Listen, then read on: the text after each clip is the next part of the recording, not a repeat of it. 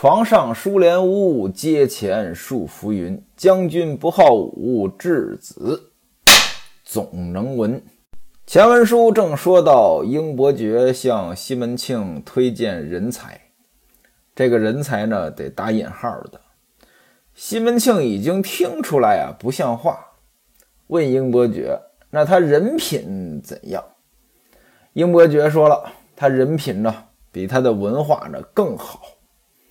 前年他在一个李侍郎府里做管，李家呢有几十个丫头，个顶个的呢长得好看，还有几个服侍的小厮，小厮就是南下人啊，也都一个个的标致龙阳。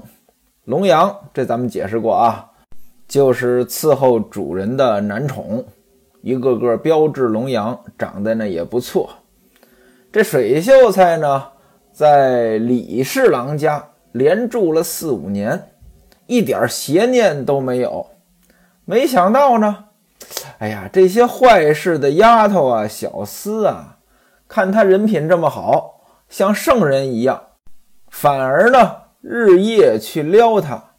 水秀才这个人呢，心软，好说话，所以呢就同意了。因此呢，被主人逐出门来。这事儿呢还闹了不小的动静，街坊邻居呢都知道了。大伙儿呢都说他无德，其实呢，水秀才才是坐怀不乱的。哥哥，您若把他请来家里。你家里这么多丫头啊、小厮啊，就算和水秀才睡在同一张床上，你看看这水秀才会不会乱来？绝不会乱来。英伯爵呢，说到这儿呢，那就是说笑话了。西门庆都气乐了，你这混蛋啊，这说胡话糊弄鬼呢！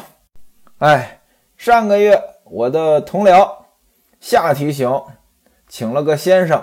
叫倪贵言，倪先生呢推荐了个姓温的秀才，等他来了呢，我再看看这事儿呢，就先撂在这里了。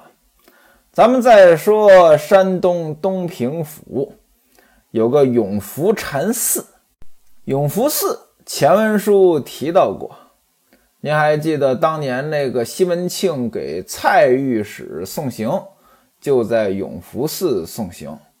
送行之后呢，遇见了那个胡僧。这永福寺是什么时候建的呢？梁武帝普通二年，这是南北朝时期的事情了。南朝呢分宋、齐、梁、陈，梁武帝就是梁的开国之君，普通是梁武帝的一个年号。这人呢叫萧衍，挺有意思的。特别喜欢佛教，有那么一句诗：“南朝四百八十寺，多少楼台烟雨中。”为什么南朝有这么多寺庙？和梁武帝呢，他喜欢佛教呢，有很大的关系。而且梁武帝呢，没事呢就出家，皇上不当了，当和尚去了。大臣们一看这不行呀，得把皇上请回来呀。怎么请呢？拿钱赎，一赎呢还不少钱。有时候一个亿，有时候两个亿。那位说了，这是真的吗？学徒我绝没胡说八道啊！您不信，自己去查史书。这永福寺起建于梁武帝普通二年。这开山鼻祖是谁呢？万回老祖。为什么叫万回老祖呢？因为这万回老祖啊，他还是个孩子的时候，大概七八岁吧，有个哥哥啊。去当兵了，到边境，这一当兵呢就没有音信了，不知生死。老娘呢想自己的孩子，时常在家啼哭。这万回老祖呢那时候还小，看见他妈在这哭呢，就问说：“娘啊，现在天下太平，咱家这日子呢也过得下去，你为什么经常听啊？”你跟我说说是什么原因，我给你分忧。这娘就说了：“说孩子呀，你哪里知道呀？自从你爸爸过世之后，你大哥呢到边境呢去当兵，这四五年音信皆无。为娘我不知他生死存亡，让我怎生放心得下？这一说呢，又哭起来了。万回老祖一听说，哦，原来是这个原因，这有何难？娘呀，你告诉我，如今哥哥他在哪里？我找机会呢，出门去找找哥哥，讨个信儿回来，回复您老人家，这不就行了吗？老娘一听呢，本来是哭，结果呢又笑了，说：“你这傻孩子呀，你哥哥要是离咱一百里、二百里，你还能去？现在他在辽东地面呀，离咱这儿有一万余里呀，就是一个壮汉也得走四五个月呀。你一个小孩子，你怎么去得了呢？”这万回老祖别看还是个孩子啊，还真没当回事儿。说嚯，如果真在辽东，那就去得了。他也不是在天上，我这就去。还是个急性子，把鞋带系好了，把衣服呢扎紧了，给老娘作了个揖，一溜烟儿就出去了。老娘是紧拦慢拦，没拦住。各位您想呀，这老娘什么心情呀？本来一个孩子在边关没有音信呢，她就不好受。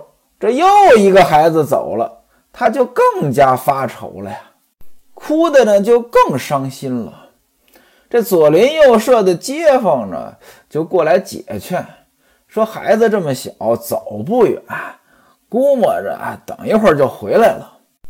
老娘听这话呢，觉得也对，止住眼泪呢，在家里坐着。就等着孩子，眼看红日西沉，老娘呢探头探脑向外张望，只见远远呢来了一个小黑点儿，哎，有一个小孩越走越近，老娘就说：“哎呀，谢天谢地呀，谢谢日月三光呀，我的小儿子回来了呀，也不枉我平常吃斋念佛呀。”走近了，果然是自己的小儿子万回老祖。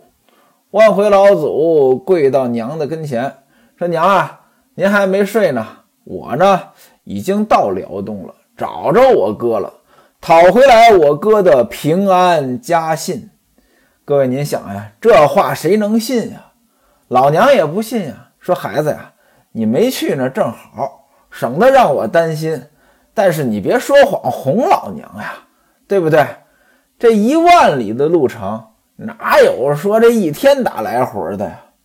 万回老祖说了：“娘，你是不是不信啊？”说着话，把自己的包袱卸下来，取出平安家书，一看呢，果然是他哥哥的手笔。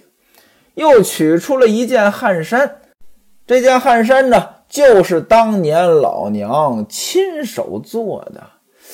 哎。这就不容得不信了呀！这一件事儿轰动了街坊，因此叫万回一万里，当天打来回儿啊，万回就这么来的。后来呢，出家了，就叫万回长老。那您想，这是一般人吗？是吧？神通广大呀！日后呢，在后赵皇帝石虎跟前吞下了两升铁针。这后赵怎么回事？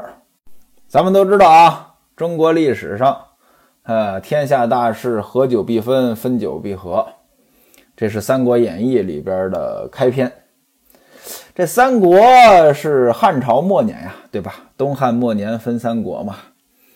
那么三分归晋，呃，司马家建立了晋，但是呢，晋这个朝代呢，它并不安稳。公元二六六年。司马炎篡位，建立了晋，定都洛阳，这就是西晋。司马炎呢，晋武帝，西晋的开国皇帝。此时呢，天下还没有一统。《三国演义》最后一回，降孙浩三分归一统，那是公元二八零年，西晋灭吴，这才成为一个呃统一的王朝。但是呢，没安定多久，后边就有历史上赫赫有名的这个八王之乱，这西晋呢就不行了。到了公元三百一十三年，西晋就迁都长安了，但是在长安他也没站住脚。三百一十六年，西晋被匈奴人给灭了。三百一十七年，西晋的皇室南渡到了江南，这就是东晋了。所以呢，整个西晋，您从二六六年开始算，到三幺六年，这也就是五十年，真正统一也就是三十年的事情。那到了东晋。那北方中原地区，这就不是晋朝的势力范围了。所以呢，这个晋呢，东晋呢，实际上它就是南方。后来到公元四二零年，东晋也灭亡了，刘裕灭东晋，建立了宋。刘宋啊，不是赵宋。历史上认为。哎，这个时间点，中国历史进入了南北朝。但事实上呢，其实打东晋开始，中国就已经南北朝了。南朝咱们刚才说了啊，宋完了齐，然后梁，然后陈。那这北朝呢？北朝比南朝乱。晋朝南迁之后，北方呢就是四分五裂的状态。这段历史呢。称为十六国，您听，十六国，十六个国家，这就很乱了。事实上呢，还不止十六个国家，其实是二十多个国家。只不过呢，十六个国家比较强大，就叫十六国。十六国是五梁、四燕、三秦、二赵，再加上丞相，这是十六国。金庸先生写这个《天龙八部》，有个主要人物叫慕容复。慕容复这有复国之志，他想复什么国呢？就是燕国。燕国呢是慕容氏建立的，这里边有四燕，什么前燕、后燕、南燕、北燕，就是各个慕容。您听这慕容，他肯定不是汉姓，是当时的少数民族。所以呢，北方的这些国家呢。基本上都是当时的少数民族。后来呢，北方被北魏给统一了，在公元四三九年统一北方。此时东晋已经灭亡快二十年了，对吧？您要按照历史学家的划分，这北方统一之后，北方进入南北朝。您看这个有意思啊，南方跟北方它不是同时进入南北朝时期的。《金瓶梅》当中提到的这个后赵是十六国里边的，十六国有二赵啊，前赵和后赵。后赵也是少数民族政权，是羯族建立的。这个政权呢不长，七个皇帝才三十三年。《金瓶梅》当中提到的后赵皇帝石虎，其实是后赵的第三个皇帝，他其实是篡位的。他呢，在历史上形象不太好，非常残暴啊，杀人如麻，可以说是民不聊生。但就是这么一个皇帝啊，他信佛，佛教在中原地区的传播，那有他很重要的力量。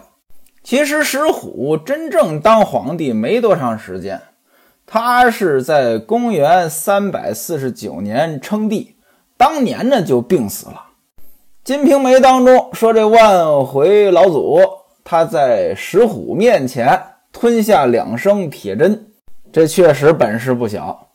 又说呢，他在梁武帝的大殿上头顶上取出三颗舍利，这里边呢就有问题了。刚才咱们说了，石虎死的那一年，公元三百四十九年。梁武帝萧衍出生那一年，公元四百六十四年，也就是说，从石虎死到梁武帝出生，这是一百二十多年。而梁武帝当皇帝，那是公元五百零二年，距离这个石虎死已经是一百六十多年的事情了。这完全就对不上。《金瓶梅》中说，这个万回长老在石虎面前吞过铁针，在梁武帝面前头顶取出三颗舍利，梁武帝呢很高兴啊，这个下旨建这个永福禅寺，让万回老祖呢在这儿这个当住持。这东西呢，就完全是对不上的。反正呢，《金瓶梅》当中呢，这个呃 时间顺序呀，本身就很混乱，结合这个史实呢，也很混乱。它和这个金庸小说不一样。金庸小说呢，那史实是非常考究的。虽然金庸小说是虚构的，但是嵌入史实，让人家觉得呢难分真假，好像就感觉是真实的历史似的。但是，这《金瓶梅》在这方面呢，就特别不讲究了。反正吧，您就这么一听，那当时这万回老祖在的时候，这永福寺肯定那香火很旺。后来万回老祖呢归天了，圆寂了，这寺呢就一天不如一天了。那接班人呢也不行，而且呢品行也有问题，在寺里边呢这些和尚们。养老婆吃烧酒，弄出不少这烂事儿来，结果呢，这寺就衰败了，袈裟也当了，呃，寺里边的东西呢也该卖的卖了，甚至呢，连这个寺庙都拆了，砖呀、瓦呀、船子呀，都拿出去换酒喝了。这寺呢，再加上年久失修，佛像也倒了，就一天不如一天，很荒凉。原文写三四十年就这么荒废着，也没有人管。没想到啊，来了个人，外国人，西印度国出身，仰慕中国的清华。您注意啊，这清华就是今天清华大学那两个字，但指的不是清华大学。这清华什么意思呢？就是景色秀美，中国景色秀美，他很喜欢。就往中国来，从这个流沙河呀、星宿海出发，走了八九个年头，才到中华地区。这流沙河您听着不陌生，《西游记》里有沙僧就住在这儿。真实有没有流沙河呢？还真有，啊，还不止一条。西双版纳有，湖南长沙有，在这个大渡河有个支流，也叫流沙河。但是呢，它肯定不是沙僧住的那个流沙河，沙僧那流沙河这就是虚构出来的。那这个星宿海呢，还真有这个地方，在青海省。古人认为星宿海是黄河的源头。哎，这个印度和尚一路走过来，八九个年头，走到中华地区，来到了山东。原文写着。卓西在这个破寺里，什么叫卓西？和尚呢有这个禅杖，这禅杖呢又叫西杖。卓就是立住了，卓西就是把这个禅杖立在这里。那那意思呢，在这停下来了。他呢就来到这个破寺里边，在这儿面壁九年，不言不语。突然有一天，这个印度和尚呢闪出一个念头，这寺院坍塌得不成样子了，这帮蠢狗才囊的秃驴，只会喝酒吃饭。各位您看啊，这反差特别大。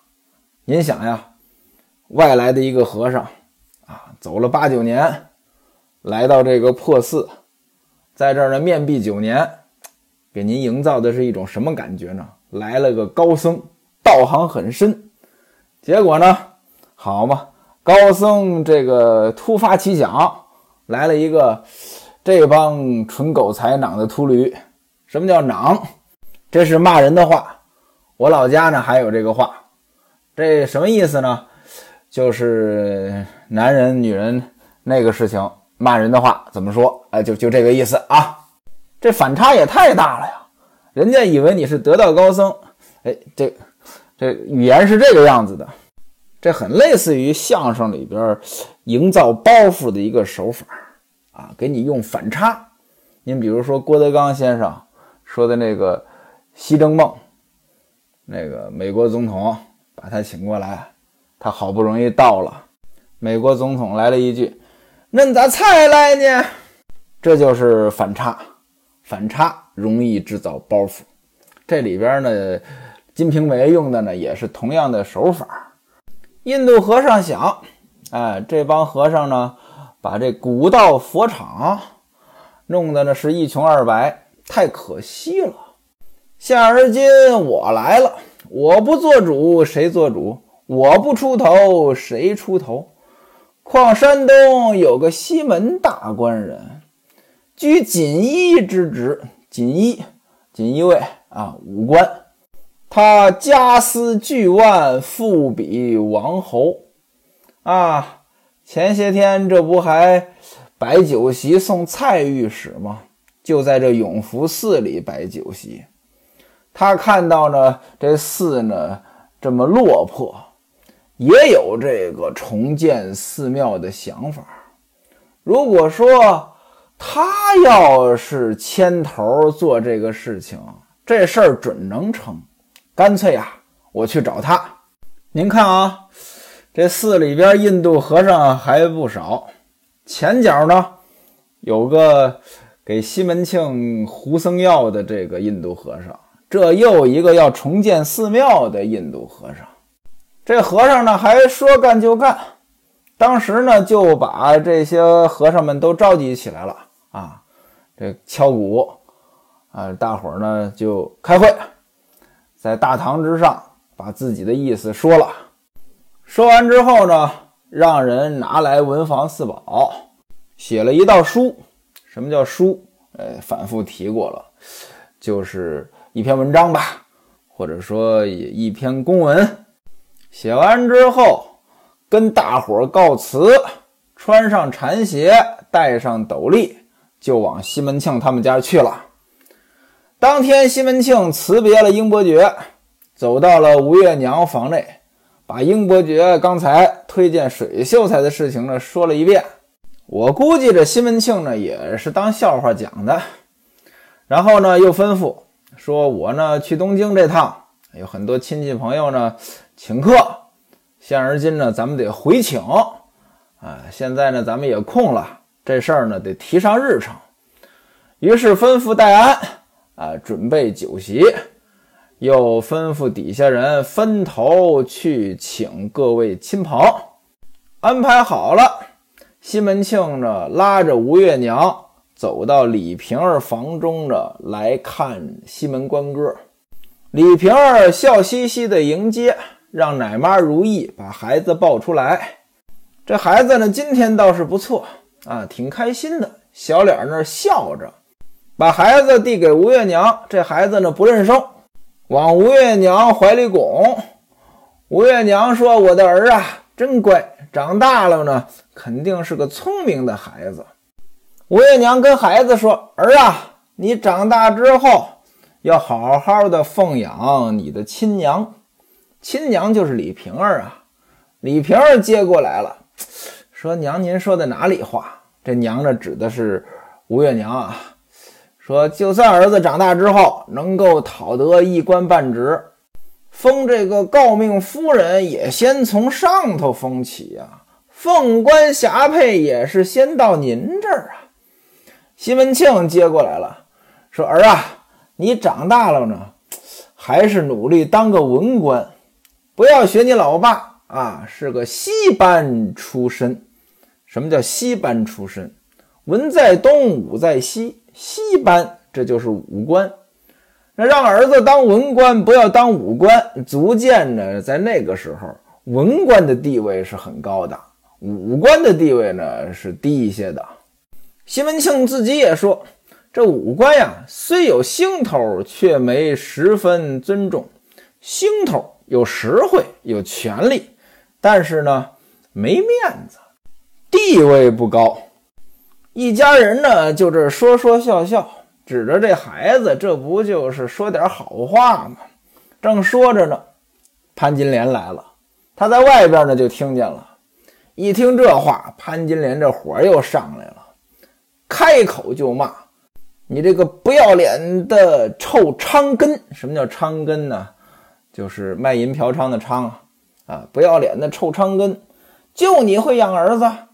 你这孩子还小呢，也没经过三个黄梅四个夏至。